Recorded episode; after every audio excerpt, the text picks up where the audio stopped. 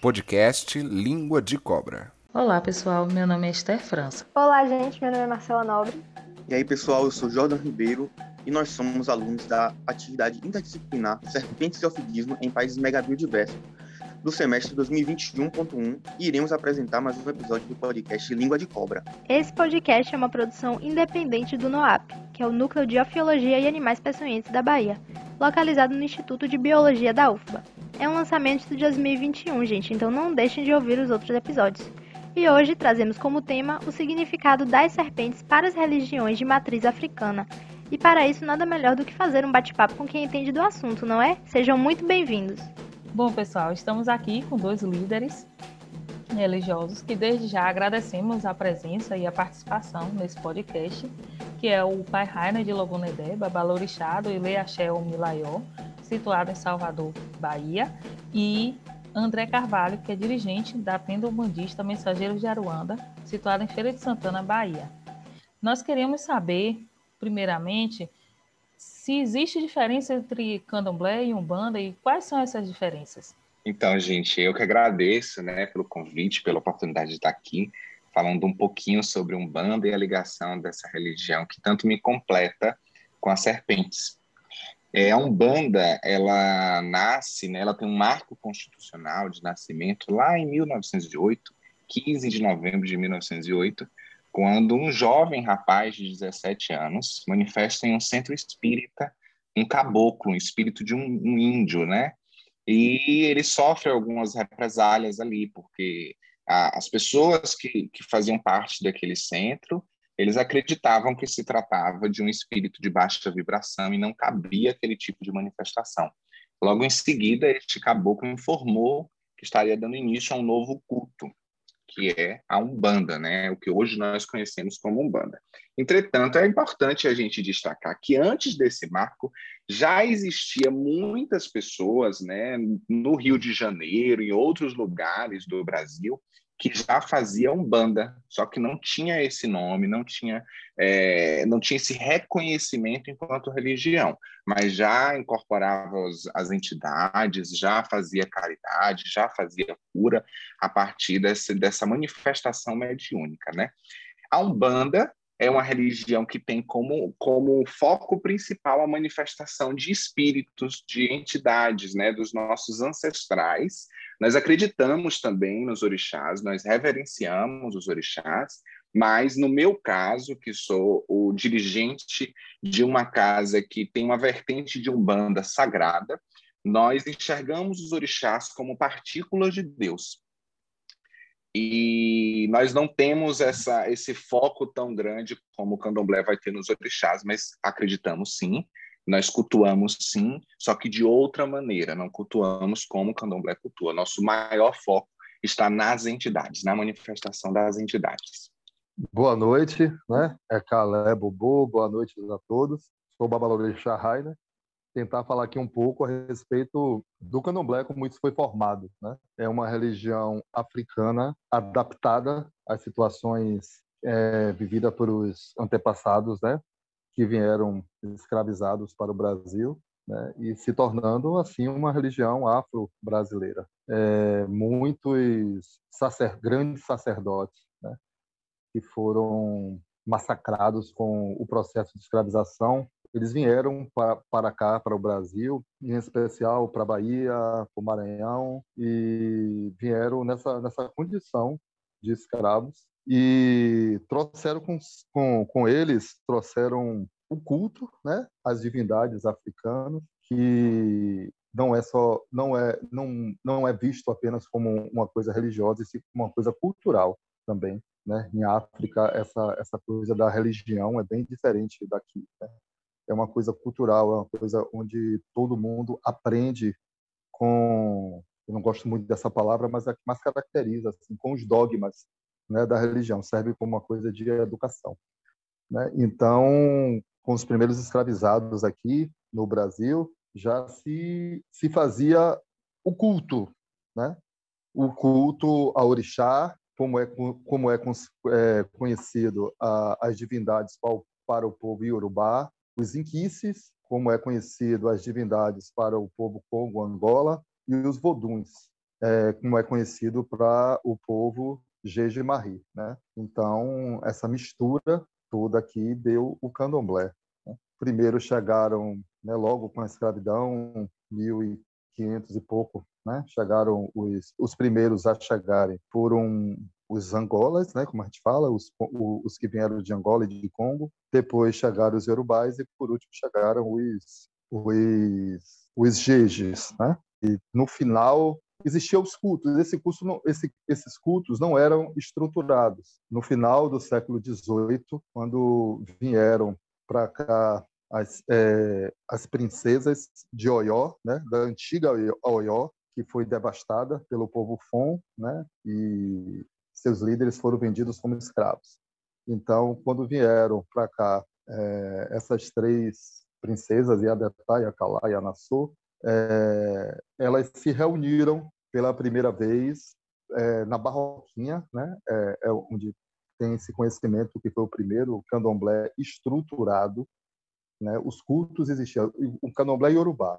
E daí, dessa casa, é, organizaram. Né, existia vários cultos, mas foram organizados nessa casa, né, era na Barroquinha. Ireaxé Airá, em Chile, foi o primeiro do, dos candomblés de Yorubá. Daí teve outras casas, né, que derivaram dessas casas, dessa casa, é, o Ileaxé, o Pofonjá, o Ileaxé e o Miamacê, que é o terreiro do Cantuá, né, que são as casas matrizes de Nação Que. Né. No Recôncavo, teve a proliferação maior do culto de Jeje, do pessoal que hoje chama-se a República do Benin, e no século passado se chamava Daomé. Então, esses negros que vieram do Daomé, grande parte foi para o Maranhão, outra parte veio para o recôncavo e formaram o candomblé de Jeje. Então, o candomblé, praticamente, né, existe outras nações, mas essas são as nações predominantes, que é o Queto, do pessoal Yorubá, o Jeje, do pessoal Fon, e o Angola, do pessoal Congo-Angola, no qual se cultua Orixá, Inquice e Vodum, que são as,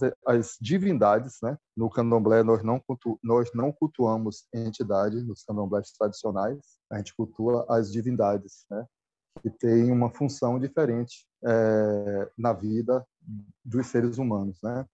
A diferença da divindade e da entidade. Divindades são são, são seres ligados diretamente à criação do mundo e a, a toda a estrutura da natureza do qual faz, fazem parte diretamente do ser humano. Então, eu acho que é isso aí.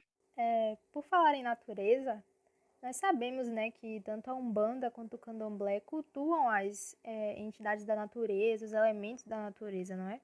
E já puxando para o nosso assunto aqui, nós queríamos saber um pouco dos significados das serpentes para o Candomblé e para a Umbanda. Como é que cada uma dessas religiões vê é, a serpente enquanto animal que pertence à natureza? É, enfim, eu queria ouvir um pouquinho de vocês sobre isso. A serpente é um animal sagrado né, para as religiões de matriz africana e religiões africanas também. Tem sua representatividade em todas as nações de candomblé. No, na tradição iorubá, que é o candomblé de Queto, o deus serpente é conhecido como Xumari Aracá, que é a divindade serpente que tem como elemento a terra, né? E o ar, porque de, toda, de todas as perspectivas religiosas afro-brasileiras, tem, pelo menos do candomblé, né, tem essa ligação da serpente com o arco-íris. Então, a serpente está sempre ligada ao arco-íris. Né?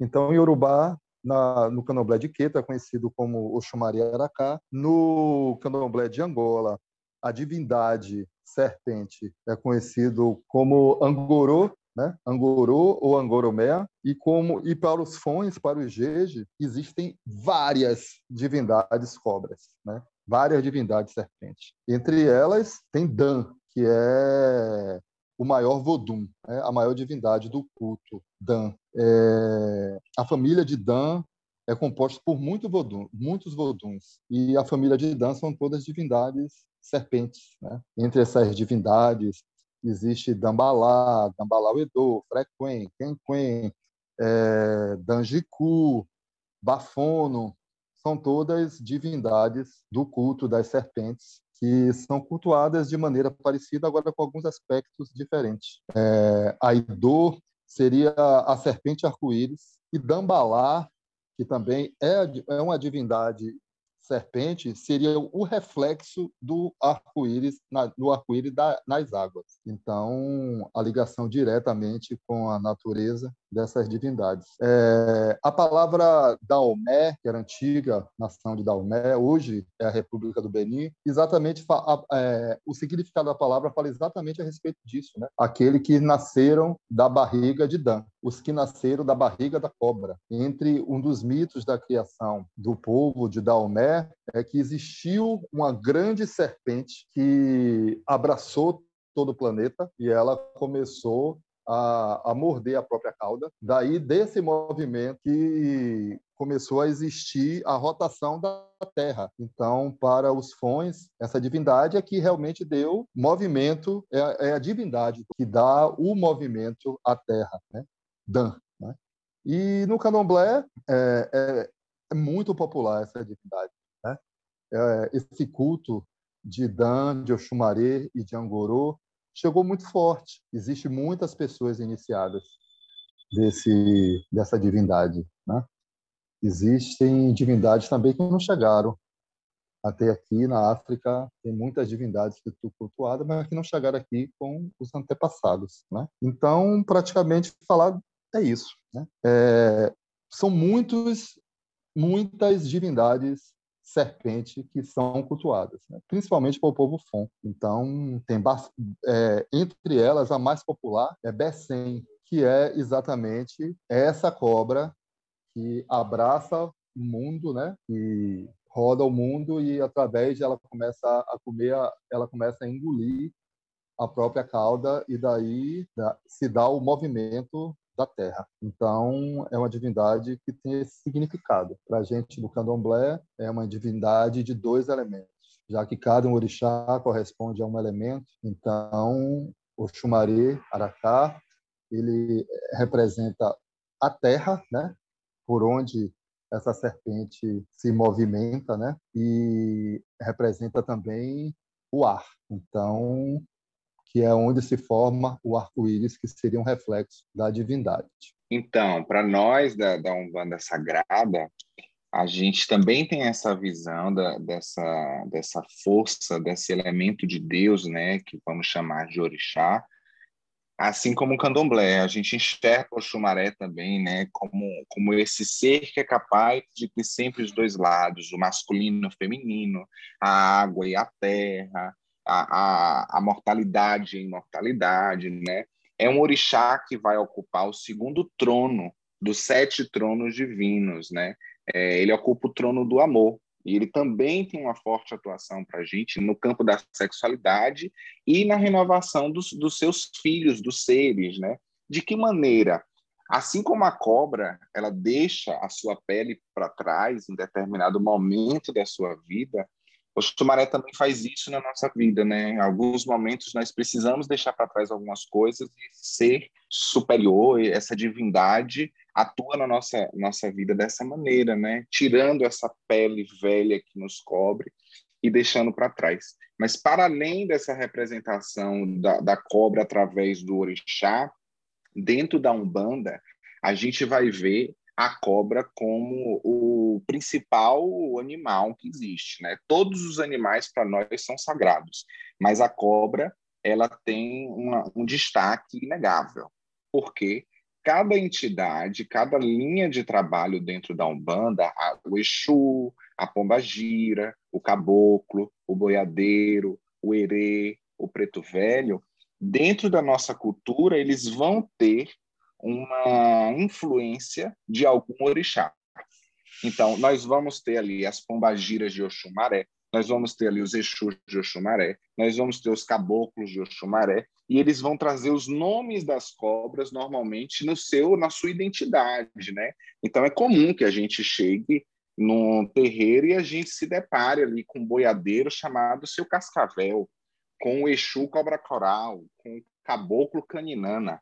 Então, a cobra, inegavelmente, ela tem uma forte influência dentro do culto de Umbanda, justamente por isso, né, por ter essa ligação das entidades com as forças da, de Deus, essas forças divinas que nós chamamos de orixás. como o pai André falou aí, a respeito da visão da sexualidade da, da, é, do, do, masculino e do feminino. Né? Para o candomblé, do qual eu sigo a tradição, a gente acredita que a divindade o Xumaré, a divindade Dan, a divindade Angorô sejam divindades masculinas, né? E existe a divindade cobra também, né? A divindade serpente que é feminina, que seria no caso dos Fons, né? No caso do povo Jeje, se fala em Awido, ou Dan Awido e Frequen, né? Que seriam as, as divindades cobras femininas, né?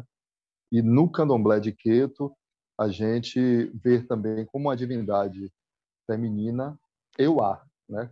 A, a divindade Euá seria a cobra fêmea. E tem esse mesmo significado, é interessante isso, né? Esse da, da renovação. O Xumaré é a divindade da transformação, da renovação, da mudança e do colorido. A gente sempre pede ao Xumaré que coloque cores na nossa vida. E a divindade é ligada muito a cores, né?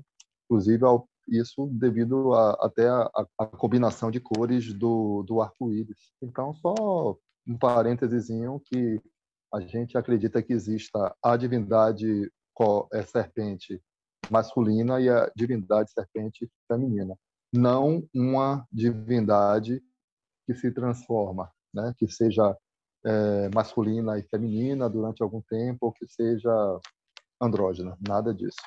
Para a gente, da nossa tradição, a gente acredita que exista que Oxumaré seja uma divindade masculina. A gente tem essa visão, né, de que tem, tem algumas histórias que contam, inclusive, que Oxumaré, durante seis meses do, do, do nosso calendário aqui ocidental, é, ele é homem, ele é masculino, e os outros seis meses ele é feminino, né? Existe essa, essa disparidade aí nas histórias, isso é muito interessante, né? E sobre as cores, é comum também a gente ouvir nas consultas de Umbanda que sempre depois de uma grande tempestade aparece o arco-íris. E essa é a maior representação dessa renovação que o chumaré traz para nossas vidas, né? Realmente, de fato, é um animal que envolve muita curiosidade, é muito magnífico todas as histórias. Agora, uma dúvida, meus convidados. É... Como se dá o contato de vocês com, com a serpente, com a cobra? Ela, ela, está envolvida diretamente nos cultos, nos rituais, nos festejos? Como é que é isso para o candomblé e para a Umbanda? É, então, é, na, na, minha casa, eu vou, vou, falar pela minha casa, porque a Umbanda ela é muito diversa, né?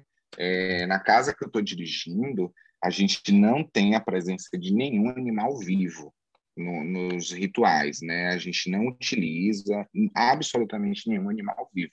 Mas eu já conheci terreiros de Umbanda ou Molocô que é, é, o que as pessoas comumente chamam de um bandomblé, né, que é uma umbanda que tem uma forte influência da, do, dos cultos de nação, do, do, dos candomblés, é, que tinha ali a presença, sim, da cobra viva.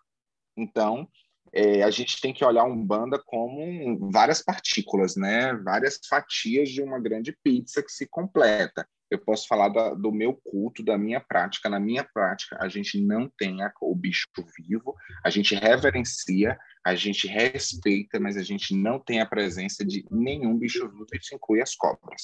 É, no candomblé, a serpente é um animal sagrado, né?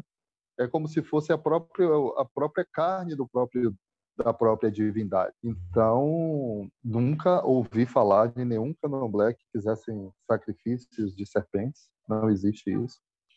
A serpente é um animal venerado, na realidade, embora muita gente do candomblé né, tem aquela coisa do medo da serpente, daquela coisa, sabe, que foi imposta por uma tradição, sabe, antiga, dizendo que a serpente é a, a representação do mal, sabe? As pessoas ainda têm uma visão ruim, tem medo da serpente, né?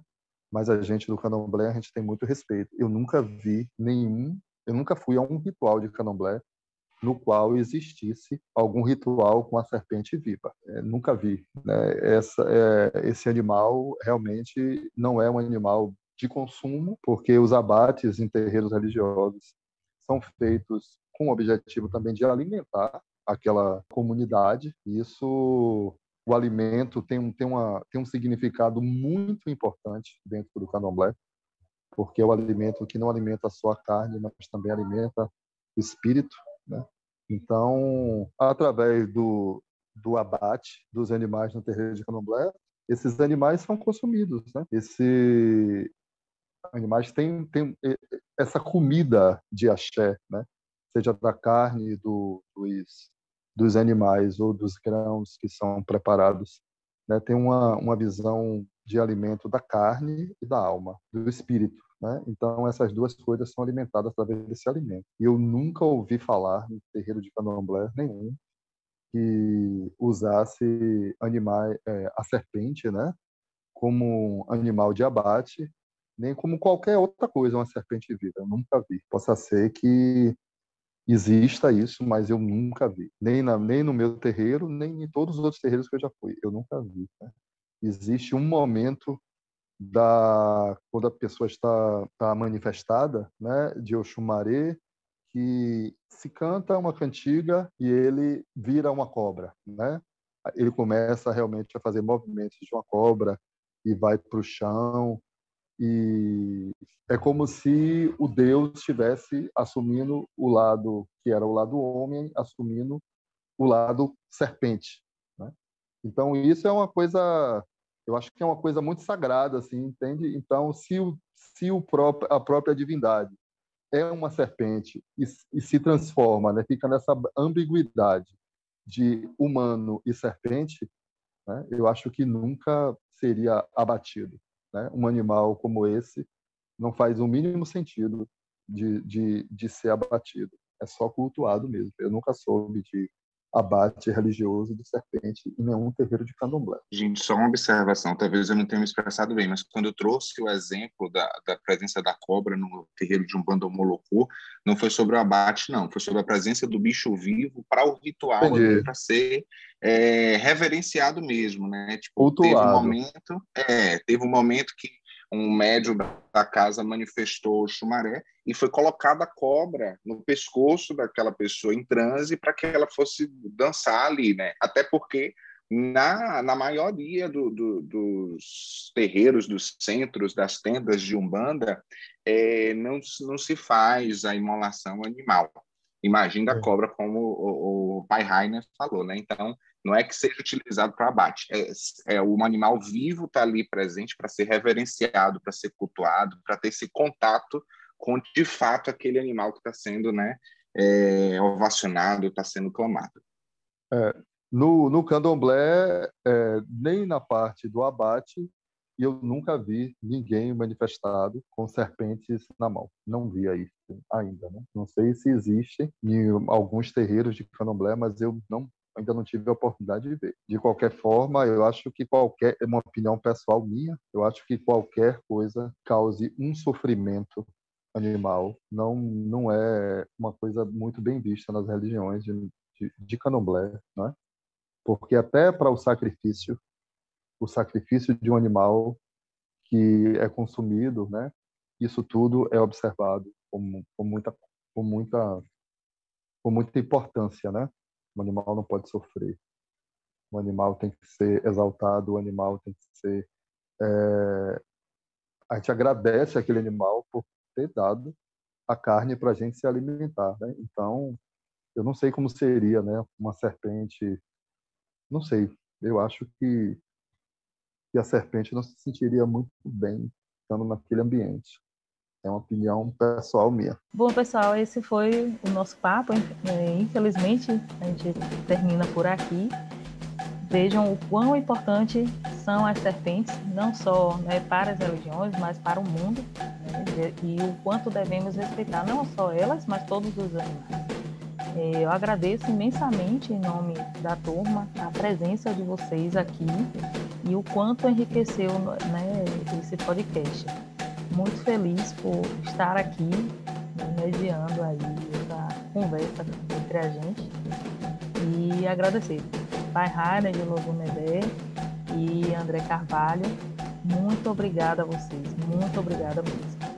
Eu queria agradecer muito essa oportunidade, né, de a gente estar falando aqui a respeito de coisa bacana, né, de animal divinizado, Eu acho isso muito bom, né? porque a, isso é bacana, a gente vê a, a importância dessa interação ser humano e animal. Né? Isso é muito bom. Para mim foi um prazer muito grande.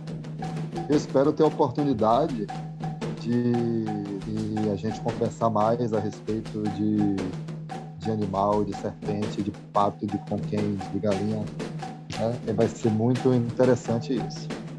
Obrigado a todos, obrigado pai André, obrigado Esté, obrigado à equipe. Né? Para mim foi muito bacana, gostei muito. Também agradeço a oportunidade de falar sobre Umbanda, falar sobre cobra, que são duas paixões da minha vida, né? Quem me conhece sabe que metade do meu braço tem uma cobra tatuada que eu vou levar pro resto da minha vida no meu corpo. Eu tenho uma paixão muito grande pelas cobras, apesar de, de ter feito isso antes mesmo, né, de, de entrar na religião. Eu já tinha essa paixão muito grande. Amo a minha religião, amo todas as religiões de WhatsApp que eu já tive a oportunidade de conhecer. E acho que meu amor maior vem por esse respeito que nós temos ao, aos bichos, aos animais, né? Por enxergarmos que não são menos que nós. Pelo contrário, muitas vezes são mais do que nós, né? E devem sim ser respeitados, devem ser culpados. Agradeço a vocês, agradeço a professora Regiane por estar proporcionando esse encontro, né? Essas falas tão importantes nesse momento que a gente está vendo o nosso país desrespeitando os bichos tanto, né? Acabando com a natureza, acabando com o nosso culto, porque não se faz umbanda e não se faz candomblé sem a natureza, não se faz umbanda e não se faz candomblé sem os bichos, sem a, a, a água, sem o verde, não se faz, gente, é impossível. Vamos falar mais sobre isso, vamos respeitar, vamos cultuar e vamos amar esses bichos e a natureza sempre. Muito obrigado.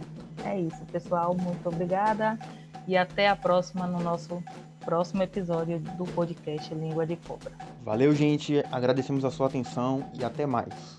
Gostaria de agradecer também aos ouvintes que nos escutaram até agora e não deixem de acompanhar os próximos episódios. Muito obrigada.